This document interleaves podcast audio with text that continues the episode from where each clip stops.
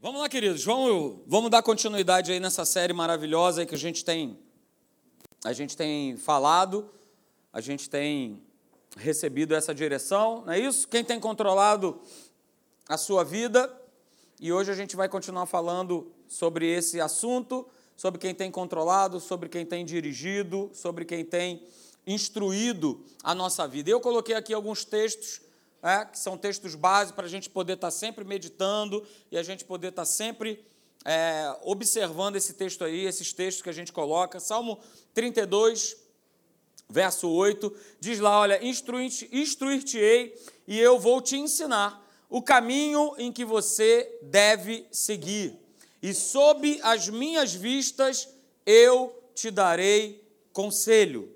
Salmo 32, 8. Ele é que instrui é Ele que ensina um caminho em que nós devemos seguir. Outro verso lá de Isaías, capítulo 48, verso 17, diz: Assim diz o Senhor, o teu redentor, o Santo de Israel: Eu sou o Senhor, o teu Deus, que te ensina o que é melhor para você.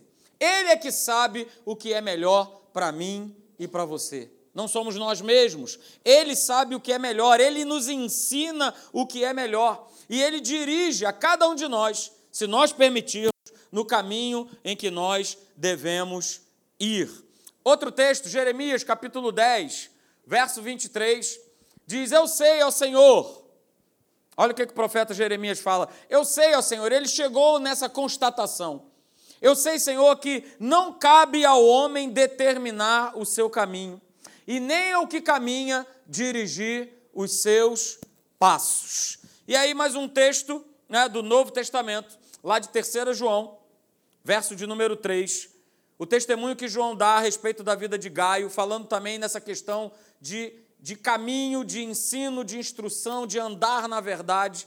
Ele fala: Olha, eu fiquei sobremodo alegre pela vinda de irmãos e pelo teu testemunho da tua verdade.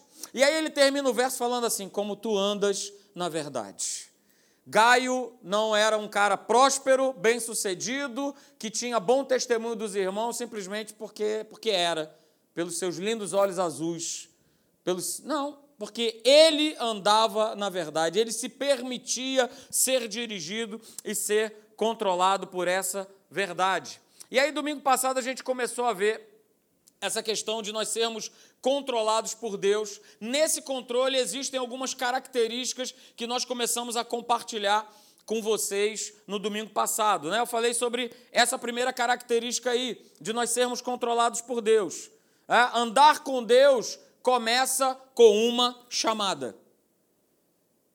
Se eu quero verdadeiramente ser controlado por Deus, andar com ele começa com uma chamada. E eu expliquei aqui semana passada que essa chamada não significa somente ministério.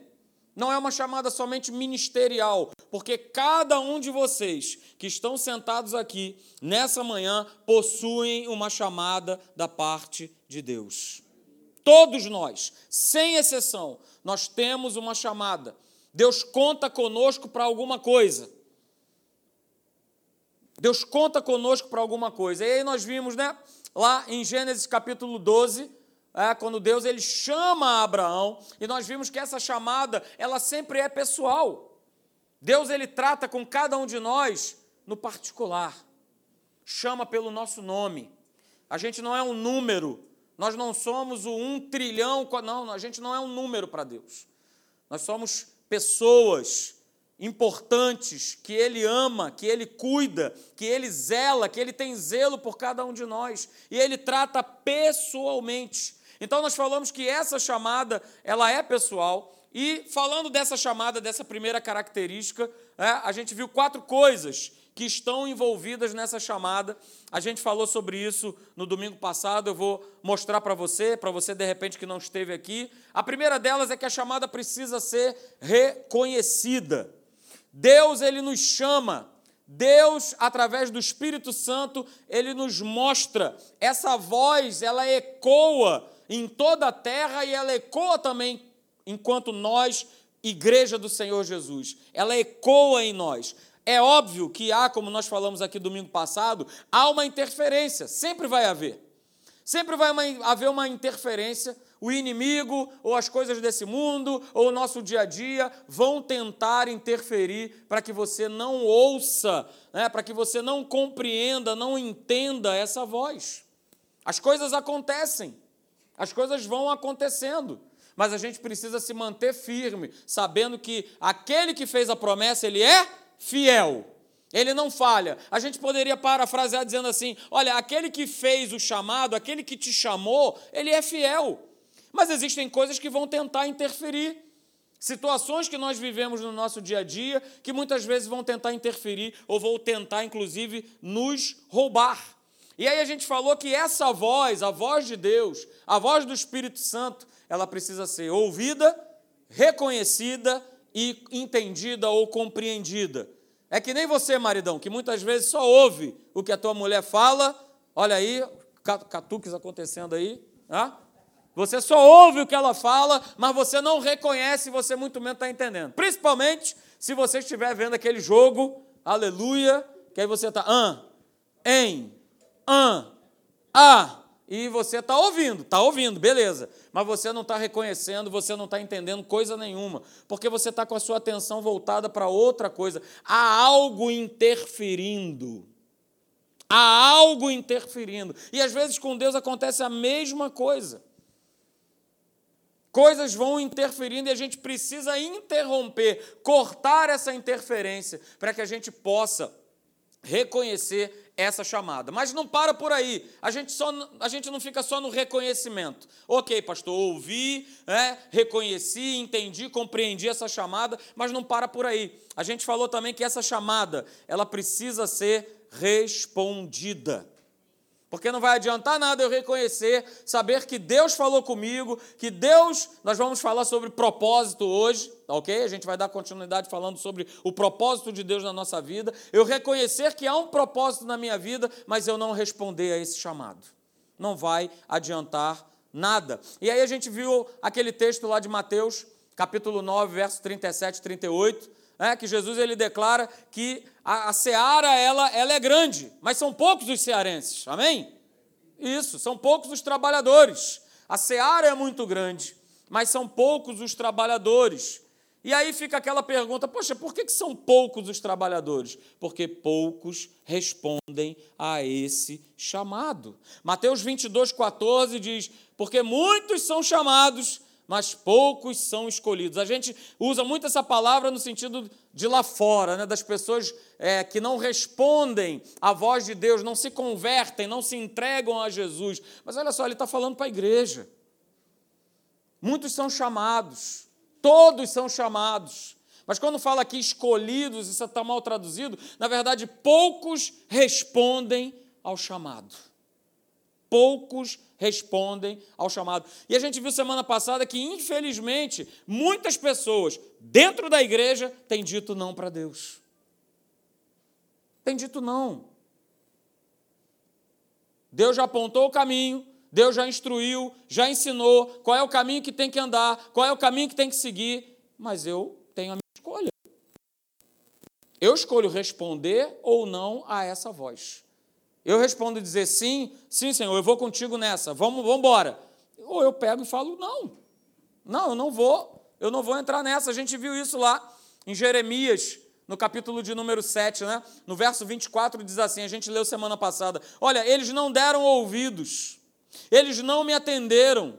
Eles andaram nos seus próprios conselhos e na dureza do seu coração maligno."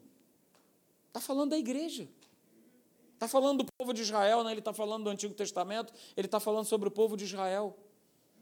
Deus falando assim: olha, eles, eles resolveram não me escolher, mas eles resolveram andar na dureza do seu coração, nos seus próprios conselhos.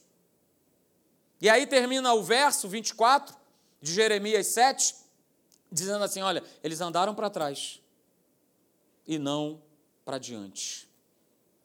Eles andaram para trás e não para frente. E aí, queridos, a gente vê na igreja, é, eu particularmente vejo muita gente frustrada, triste, confusa, amargurada, sem ânimo, sem viver uma vida de alegria, sem viver uma vida abençoada, porque Deus as chamou, mas elas não respondem. Não respondem. A gente falou sobre isso semana passada. A terceira coisa que envolve a chamada é que essa chamada ela jamais vai deixar de existir. Deus ele sempre vai estar lá. Ele vai sempre estar batendo. Ele não para de bater. Ô pastor, Deus é chato, né? Não, ele não é chato, ele te ama. Ele quer o melhor para a tua vida. E ele vai estar sempre batendo. Mas, como diz a palavra, somos nós que escolhemos abrir a porta. Somos nós que escolhemos abrir a porta do nosso coração e responder a chamada. E nós vimos também lá em Romanos 11, 29, que os dons de Deus é, e o seu chamado são irrevogáveis. São irrevogáveis. Quer você queira, quer você não queira, Deus, ele te chama para um propósito. Te chama para uma boa obra. Essa chamada ela não vai mudar, ela sempre vai estar presente. E a quarta coisa que foi que nós terminamos de falar na semana passada é que essa chamada vai nos direcionar para um propósito. E a gente vai falar sobre isso legal agora, nessa, nessa parte da manhã, falando a respeito desse propósito de Deus. Porque não existe chamada sem uma finalidade, não existe chamada sem um propósito. E eu volto a dizer, vou bater bastante nessa tecla. Não estou falando de ministério, estou falando a respeito daquilo que Deus quer fazer através da tua vida, seja num momento temporal, seja na, na, na vida de alguém, seja numa organização, seja onde Deus te plantou. Há um chamado, a gente precisa reconhecer, responder esse chamado. Responder a esse chamado. E aí eu coloquei, né, semana passada, né, no período que a gente estava lá na África, que foi muito bom, é, de tudo aquilo que a gente vivenciou lá, né, de que a gente pôde passar, eu comentei essas fotos semana passada, mas lá nós fomos entendendo que o chamado não era só da questão do, do lazer, das coisas que nós aproveitamos lá, mas o chamado era esse, da gente poder estar tá né, é, envolvido com, com idosos, a gente poder ter feito viagens missionárias lá para o norte da África e a gente ter abençoado né, uma comunidade inteira de mais de 120 pessoas, com muitas crianças envolvidas, da gente poder ter visto, por exemplo, aquele, aquele jovem senhor ali, né? Que era envolvido com feitiçaria, com macumbaria, onde uma esposa, durante uma vida inteira, orou pela vida dele e ele veio se converter lá na Namíbia. Ele veio se converter lá na África. E aí você começa a entender o propósito de Deus. De por que, que você foi para aquele lugar exatamente naquela época, naquele ano, e as coisas, né, o, o, quebra-cabeça ele vai começando a tomar imagem, né? Ele vai começando, ah, agora eu estou vendo aqui que tem um rosto. Ah, agora, é o quebra-cabeça ele vai fazendo sentido para a gente. Ele vai começar a fazer sentido nas nossas vidas. Então hoje eu quero dar continuidade né, a essa segunda característica, que é essa aí: andar com Deus, ser controlado por Deus, vai viabilizar o propósito de Deus na nossa vida. Ok? Andar com Deus vai viabilizar esse propósito de Deus na nossa vida. Lá em Gênesis mesmo, né, a gente leu o capítulo 12, no verso 1, onde Abraão, Abraão recebe o chamado de Deus, né? Abraão, vem né? sai da tua casa, da tua parentela, e eu vou te mostrar uma terra aonde você vai. Só que no verso 2, ele fala para Abraão o propósito desse chamado. Olha só, de ti farei uma grande nação. Deus ele chama e Deus ele mostra o seu propósito na vida de Abraão. Olha só, eu não vou tirar da tua parentela, eu não vou tirar você do teu conforto, porque simplesmente eu pirei e agora você vai ficar lá vagando e errante. Não. Eu estou fazendo isso porque existe um propósito. Porque existe um chamado, existe um propósito, Abraão, na tua vida. De ti eu vou fazer uma grande nação. E Deus ele sempre vai nos comunicar o seu propósito. Quando as coisas acontecem na nossa vida, existe esse chamado, Deus ele vai nos comunicar. Abra lá comigo, em Atos, capítulo de número 26. Assim foi com a vida de Paulo, do apóstolo Paulo. Atos, capítulo 26, verso de número 2. Eu até li, li esse capítulo essa semana. fala a respeito da, da defesa de Paulo. Né? Os judeus o aprisionam e o levam à presença desse rei aí, o rei cheio de gripe, aleluia. O rei Agripa, o rei gripado. É? Atos 26, verso de número 2. Olha o que, que o apóstolo Paulo ele fala. Ele diz assim: Tenho-me por feliz, ó rei Agripa, pelo privilégio de hoje, na tua presença, poder produzir a minha defesa de todas as acusações feitas contra mim pelos judeus. Pula para o verso 9 agora. E aí ele vai dar a explicação, né? A gente vai dar uma sintetizada aqui nesse capítulo. Verso 9 diz assim: Na verdade, a mim me parecia que muitas coisas devia eu praticar contra o nome de Jesus o Nazareno. Verso 10: E assim procedi em Jerusalém, havendo eu recebido autorização dos principais sacerdotes, encerrei, né, prendi muito dos santos nas prisões e contra estes dava o meu voto quando os matavam. Muitas vezes os castiguei por todas as sinagogas, obrigando-os até a blasfemar. E demasiadamente enfurecido contra eles, mesmo por cidades estranhas, os perseguia. Com estes intuitos, parti para Damasco, levando autorização dos principais sacerdotes e por eles comissionado. Ao meio-dia, ó rei, indo eu caminho fora, Vi uma luz no céu, mais resplandecente que o sol, que brilhou ao redor de mim e dos que iam comigo. E caindo todos nós por terra, ouvi uma voz que me falava em língua hebraica: Saulo, Saulo, por que me persegues? Dura coisa é recalcitrares contra os aguilhões. Então eu perguntei: Quem és tu, Senhor? Ao que o Senhor me respondeu: Eu sou Jesus a quem tu persegues. São parênteses aí, aleluia. São parênteses. Jesus ele toma para si a perseguição. Paulo ele perseguia os cristãos, aqueles que se converteram a Jesus. Mas quando Jesus ele aparece nesse caminho de Damasco para Paulo, ele toma para ele. Então, nesse parênteses eu quero falar o seguinte: as tuas lutas, as tuas perseguições, as tuas angústias, Deus toma como pessoal para Ele. Não está perseguindo a Ana, não está perseguindo o Davian, não está perseguindo o Marcelo, está perseguindo Jesus, o Rei da Glória. É pessoal. É que nem a gente faz com o nosso filho, né? Quem é pai sabe disso. Opa, fez com meu filho, fez como se fosse comigo. É a mesma coisa. Opa, fez com meu filho, Fez com a minha filha, está fazendo comigo. Paulo, eu sou Jesus, a quem tu persegues. Verso 16: Mas levanta-te e firma-te sobre teus pés, porque isso, por isso te apareci, para te constituir. Olha aí, Deus vai mostrando para Saulo qual é o propósito da sua chamada.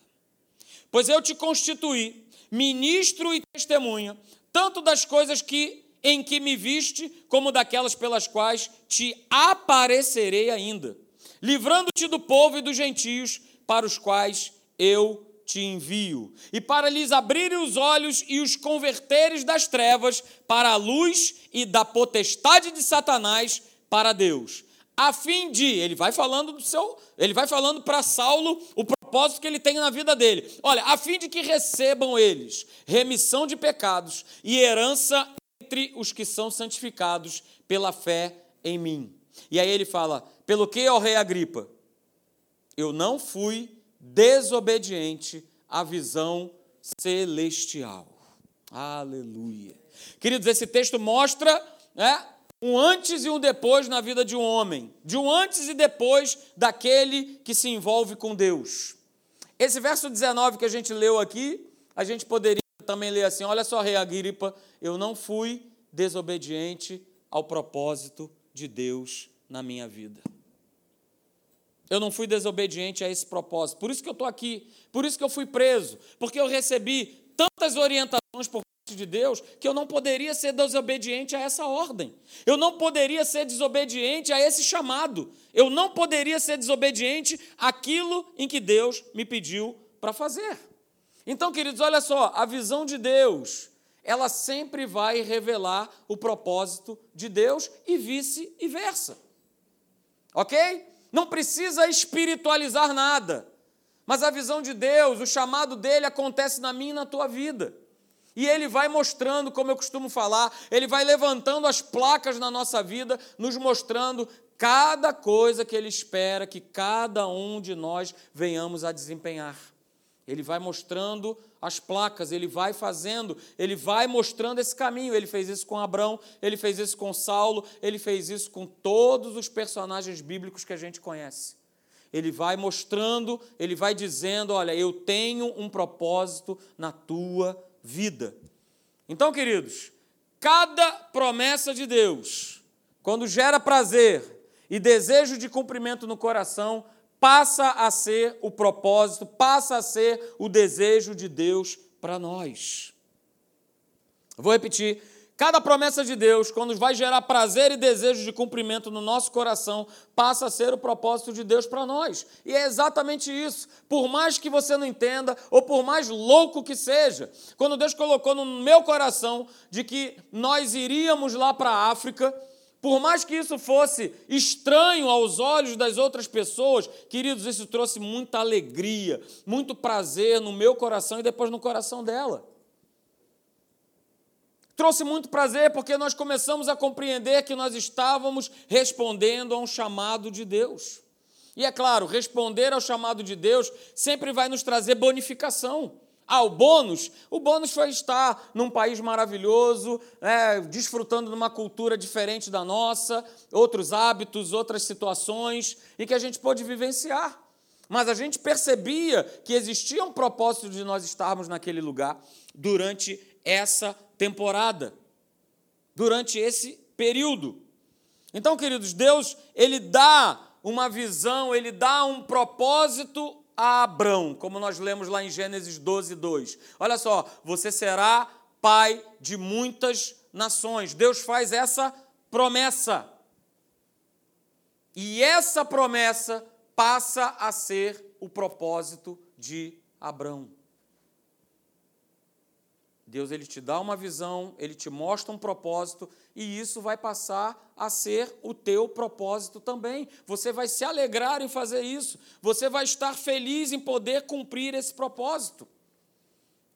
O desejo de Deus passa a ser o nosso desejo. E isso é que é legal, não é o contrário. O meu desejo, o meu propósito não tem que ser o propósito de Deus. Eu não tenho que impor a Deus o meu desejo e o meu propósito. Porque muitas vezes ele pode ser duvidoso, ele pode ser falho.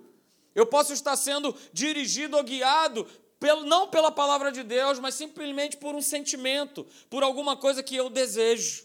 Mas quando nós estamos debaixo do propósito, do desejo, do sonho de Deus, isso passa a ser o meu sonho, o meu propósito e a minha visão. Sabe por quê? Filipenses 2,13, você se conhece? Porque é Deus quem efetua em vós tanto o querer quanto o realizar. É Ele que efetua. Não sou eu, não é você. É Ele que efetua. É Ele que trabalha no nosso coração. É Ele que realiza esse propósito. O nosso espírito, ele começa a ansiar pelas coisas de Deus. Estar aqui é isso, meu espírito anseia por ti, tem fome de ti. Por isso eu me levanto, por isso eu me acordo e venho para estar junto com os meus irmãos, celebrando a palavra de Deus, me alimentando da palavra de Deus, porque eu, não sei quanto você, mas eu não consigo, eu não consigo não viver por essa palavra, por estar na presença de Deus, por estar na casa de Deus, juntamente com vocês, compartilhando dessa palavra. É o nosso anseio, tem que ser o nosso anseio nós desejarmos estar nesse propósito. Salmo 119, verso 111, você pode anotar, eu vou ler para você. Diz lá: Olha, eu guardo no coração as tuas palavras para eu não pecar contra ti. Guardo no coração eu guardo no coração as tuas palavras, para que eu não venha a pecar contra ti. O que, que o salmista está querendo dizer? Olha só, eu estou guardando no meu coração as tuas palavras, para que eu não me desvie do teu caminho, para que eu não saia do teu propósito. para que eu não venha sair debaixo desse propósito. O fundador da, da Igreja Nova Vida, eu não sei quantos tiveram o prazer de conhecer, é, nós tivemos, é, o bispo Roberto Macalister, ele dizia o seguinte: olha, a obra de Deus, ela nasce no coração do homem. E é verdade. Mas quem que botou isso lá no coração do homem? Foi Deus. É sempre esse ciclo. Ah, é sempre esse ciclo, é Deus que deposita, é Deus que coloca. Infelizmente, a gente acaba, muitas vezes, é subestimando o nosso coração. Às vezes, muitas vezes, desculpa, muitas vezes a gente costuma subestimar o propósito de Deus. Já pensou se eu tivesse subestimado? Como algumas vezes subestimei. Porque o processo da África, ele passava pela minha mão e eu falava assim: ah, mas a África, né, é longe. Ah, lugar estranho. O pessoal fala muito, é Nova York, Washington, né? Paris, Itália, mas África. É? E sempre passou. Mas houve um dia em que o meu coração, esse sonho de Deus, ele foi depositado aqui dentro do meu coração. E eu resolvi o quê? Viver esse sonho como nosso sonho também. Esse propósito como nosso propósito também. Porque, queridos, como nós falamos anteriormente, a gente vai pagar um preço. Noé pagou um preço por acreditar no sonho e no propósito de Deus. A gente pagava preços. Ah? Quando tinha que fazer essas viagens missionárias para lá, tinha que pagar um preço.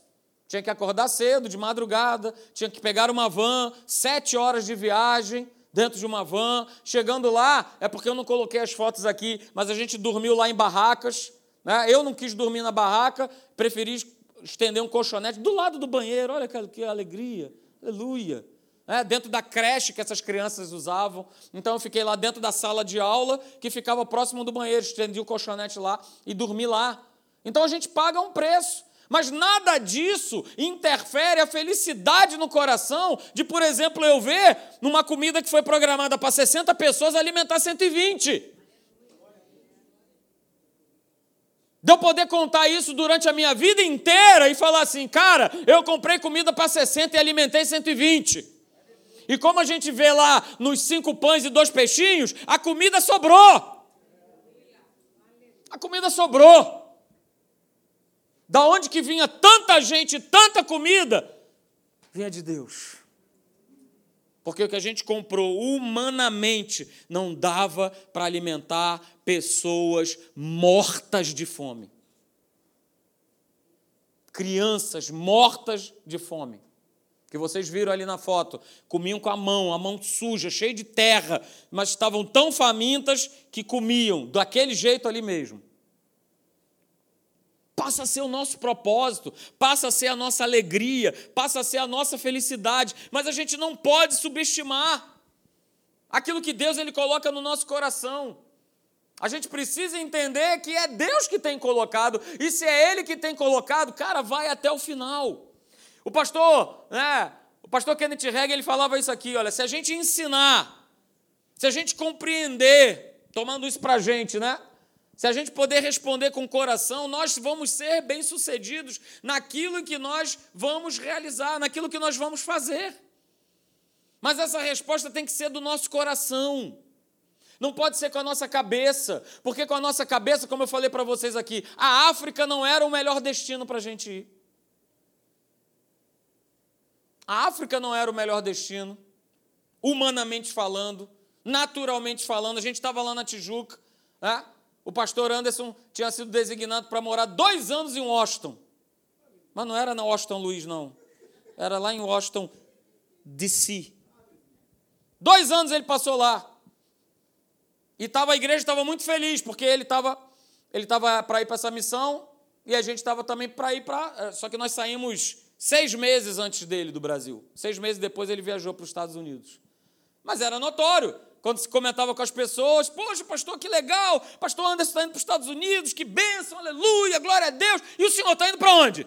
Eu estou indo para na África. Aí a pessoa quase fala assim, a pessoa quase batia no meu ombro e falava assim, coitado, né, pastor? Acho que a sua fé foi a menor do que do pastor Anderson, né? Mas, queridos, só nós sabemos o que nós vivenciamos lá e quanto foi maravilhoso a gente poder realizar e estar debaixo do propósito de Deus. E olha, eu falo para vocês, a gente precisa sonhar os sonhos de Deus. Assim, a gente precisa encher o nosso coração com esses sonhos, com esses projetos, projetos de Deus. Ah, pastor, mas eu também tenho tantos projetos, tantos sonhos de viagens, disso, daquilo outro, ok. As demais coisas. Vamos investir no projeto de Deus. Vamos investir naquilo que Ele fala no meu e no teu coração. Ele tem tantos propósitos na tua família, no teu trabalho. Ele tem propósitos. Vamos começar a sonhar, e mais do que sonhar, vamos começar a desejar esse propósito e essa visão de Deus para a nossa vida. E aí eu quero é, mostrar para vocês né, que existe essa interação. Isso está isso tá junto, isso está unido. O propósito de Deus e o nosso coração. Isso está junto. Quem separa é a gente. Se a gente fala não, se a gente coloca obstáculos, empecilhos para esse propósito, é claro, ele não vai se concretizar ele não vai se cumprir, nós não veremos, nós não experimentaremos o melhor, o propósito de Deus. E aí a gente precisa entender isso aqui, ó. O que, é que vocês estão vendo aí? Não, a nossa vida. Essa é a nossa vida.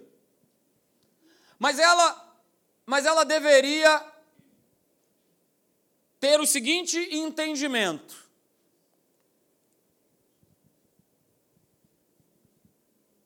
Deus ele tem que estar nessa cabine de comando.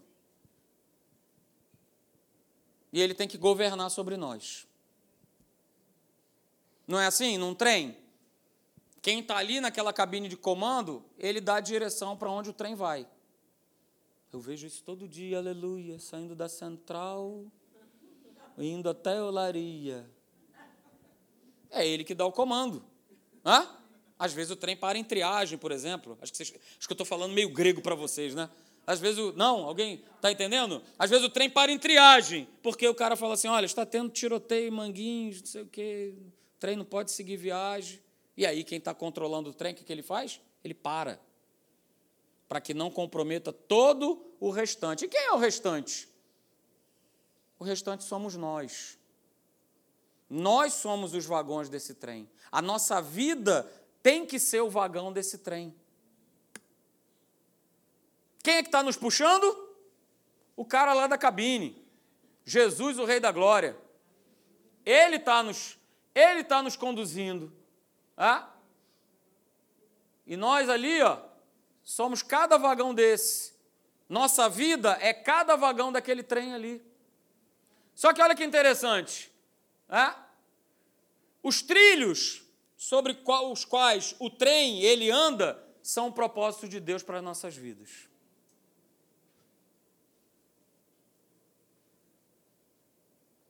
E como tem crente saindo do trilho?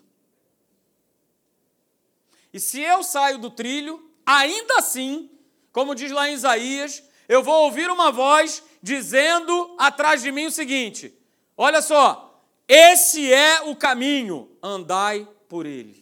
Como se, como se o maquinista ali, que é Jesus falando assim, o Espírito Santo dizendo: Olha só, vou te botar no trilho de volta.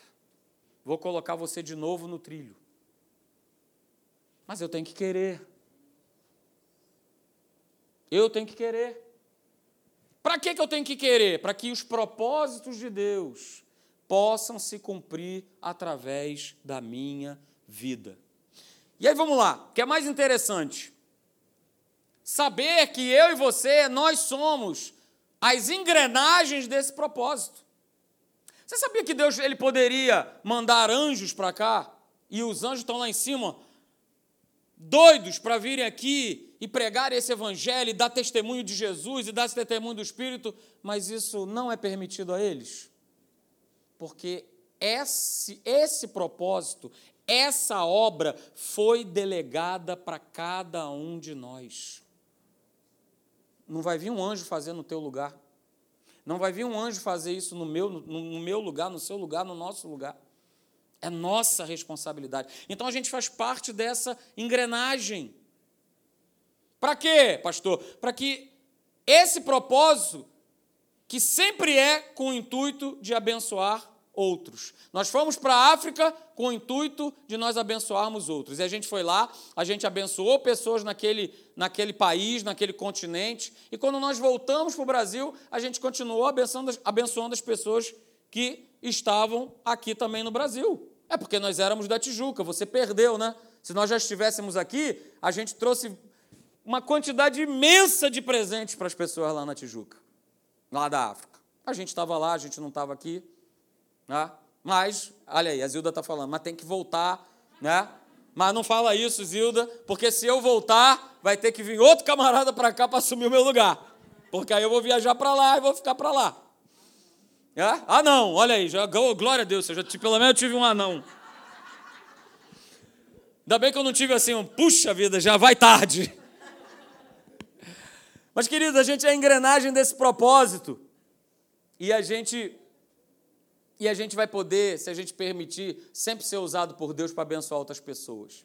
Se você depois em casa tiver a curiosidade de poder checar lá, lá em 2 Reis, capítulo 5, fala a respeito, fala da história de Naamã, de quando ele é curado, tá? porque ele dá ouvidos ao profeta. Ok, se banha lá sete vezes. Mas a história, lá no iníciozinho, lá no capítulo 1 e no capítulo 2, na verdade? Deus ele usa uma serva que tinha sido presa do povo de Deus e foi colocada para ser serva da esposa de Naamã. Aí você vê, né? Poxa, a mulher estava lá, bem, tranquila, o povo foi aprisionado, ela foi tirada do meio daquele povo para ser a empregada, né, vamos dizer assim, a serva da, da esposa de Naamã, para que ela pudesse pegar e se virar para a esposa e falar o seguinte: olha só, lá na minha terra, lá em Israel, tem um rio, tem um profeta. Pede para o seu marido ir lá procurar ele, para falar com ele, que eu tenho certeza que se ele procurar o profeta de Deus, ele vai ser curado. Veja a posição que Deus colocou aquela mulher para que ela se tornasse canal para que Naamã pudesse ser curado. Ela estava na hora certa, no momento certo. Ela poderia estar lá cheia de ódio, cheia de raiva. O que, é que eu estou fazendo aqui? Tô, eu vivia livre, agora virei escrava, virei serva. Mas não. Por amor a Deus e por aquilo que Deus certamente já tinha colocado no coração dela, olha só, avisa para o teu marido que há um homem de Deus que é capaz de trazer cura sobre o teu marido. História de Filipe e Eunuco, a mesma coisa. Ele estava caminhando, lendo o livro do profeta Isaías, e o Espírito Santo, cara, olha só, eu quero que você se encontre com um camarada. Essa história está lá em Atos, capítulo de número 8, a partir do verso 34, se eu não me engano. Vai lá se encontrar com um camarada. E ele vai e se encontra e diz lá que a carruagem do eunuco para, ele manda que Felipe suba nessa carruagem, e aí Felipe fala assim: Cara, o que, que você está lendo? Aí ele fala: Olha, eu estou lendo aqui um, um profeta que está falando, acho que de um outro, mas e tal. Não, não, calma aí que eu vou te explicar. Fica tranquilo. Sabe o que, que você está lendo? Você está lendo o seguinte: certamente, ele tomou sobre si as nossas doenças e as nossas enfermidades e o castigo que nos trouxe a paz estava sobre ele, e pelas suas pisaduras você, eunuco, já foi curado. Rapaz, então ele está falando não dele mesmo? Isso, ele não está falando dele mesmo, ele está falando sobre um camarada chamado Jesus, o Rei da Glória. Ah, é? Então olha só, deixa eu te perguntar uma coisa. Ah, você já me falou tantas coisas e tudo mais, falou aí a respeito de um batismo, estou vendo água ali. Tem alguma coisa que me impeça de ser batizado? E aí Felipe responde para ele: Cara, se você crê, se você creu de todo o coração de que Jesus é o Filho de Deus é, e que Ele é o Senhor da tua vida, nada te impede. E acontece que aquele homem ele é salvo, ele é transformado, ele é batizado, é um pacotão só, porque Felipe entendeu e cumpriu o propósito de Deus na vida de uma pessoa. Queridos, se nós vivemos nessa terra, e se nós não tivermos a consciência de que nós estamos aqui para cumprir um propósito na vida de alguém, como diz o apóstolo Paulo, Se a nossa esperança se limita apenas às coisas dessa terra, nós somos as mais infelizes das criaturas. Se eu vivo aqui pensando que tudo é eu, Senhor me dá, que eu preciso, que eu estou no sufoco, que eu estou no desespero, ai meu Deus do céu, e eu não contemplo o propósito de Deus, que é abençoar a vida de outras pessoas, eu sou o mais infeliz dos homens. E que nós possamos cumprir esse propósito e nos mantermos sempre nesse trilho. Pastor, que trilho é esse? Esse trilho é esse aqui. É o trilho da palavra de Deus. Lâmpada para os meus pés, luz para os meus caminhos, é a tua palavra, Senhor. Amém, queridos? Então, cumpra esse propósito, cumpra esse chamado. Ah, ah pastor, e as outras coisas? Vão ser, estão sendo e sempre serão acrescentadas na minha e na tua vida. Amém?